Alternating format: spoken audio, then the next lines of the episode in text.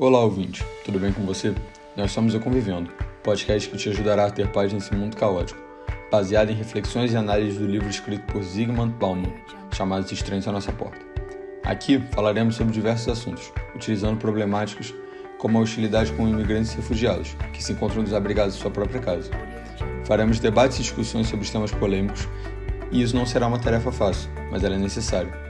Mas no final tudo vai valer a pena, porque você crescerá muito como cidadão e seu senso de empatia será muito maior.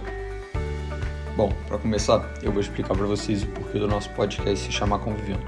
Bom, o sentido de conviver vai muito além de simplesmente coexistir. Ter respeito, empatia e solidariedade ao próximo são extremamente necessários para o ser humano interagir na sociedade. Porém, as pessoas não pensam do mesmo jeito. Temos opiniões completamente diferentes, cada um com seu ponto de vista. Isso acaba gerando conflitos, guerras, segregações, entre outros. E se isso continuar intensamente, é possível uma extinção coletiva. Então, dessa forma, é muito importante ressaltar nosso discurso, pois conviver supera qualquer diferença. Agora eu vou falar sobre um tópico muito importante, que é a crise migratória. Bom, para começar a falar sobre isso, é importante que o conceito de imigrante fique bem claro na sua cabeça para a gente falar sobre esse assunto. Imigrante é quem migra para um país estrangeiro, em busca de uma melhor qualidade de vida. Mas essa é uma definição pela perspectiva do país para qual ele migra, ou seja, ele é considerado um indivíduo do exterior. Mas tem uma enorme diferença entre imigrante e refugiado, porque o refugiado ele é de certa forma expulso do seu país e ele é obrigado a migrar para o outro por uma questão de sobrevivência, devido a perseguições e segregações, seja por religião, raça, sexualidade, grupo social, entre outros. Diferente do imigrante, que, como foi falado, apenas busca uma melhor qualidade de vida em outro país. Então, dessa forma, a gente pode dizer que todo refugiado é um imigrante, mas nem todo imigrante é um refugiado.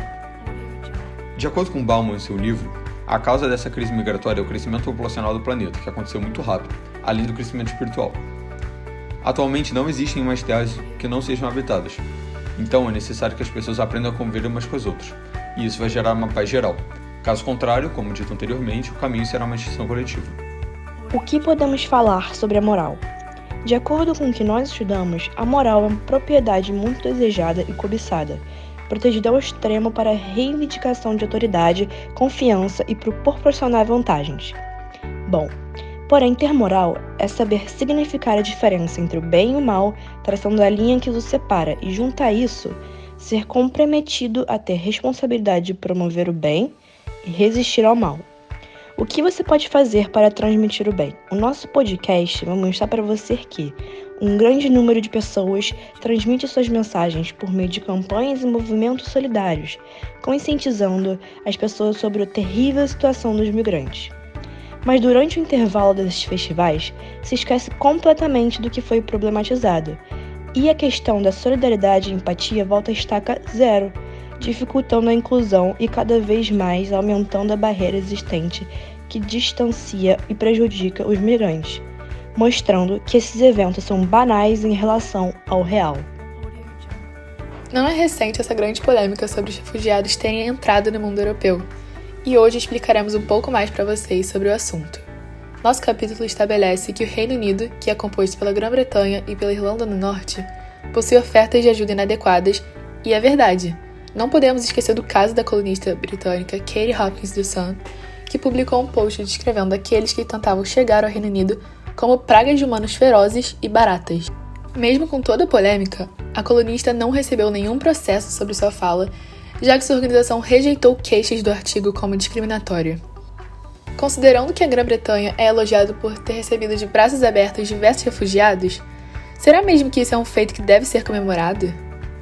Devemos entender que sua oferta é apenas para menores que estão fora da União Europeia e está espalhado por 5 anos, tendo uma média de apenas 600 por ano.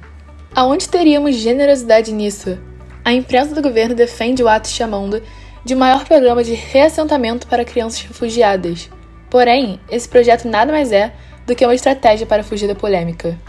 Então, diante da reflexão de hoje, podemos perceber que tanto o Reino Unido quanto a Grã-Bretanha fazem próximo a nada, sem esforços para ajudar na luta diária dos refugiados. Nosso próximo tópico será o Laudat Si em detrimento da desumanização de imigrantes.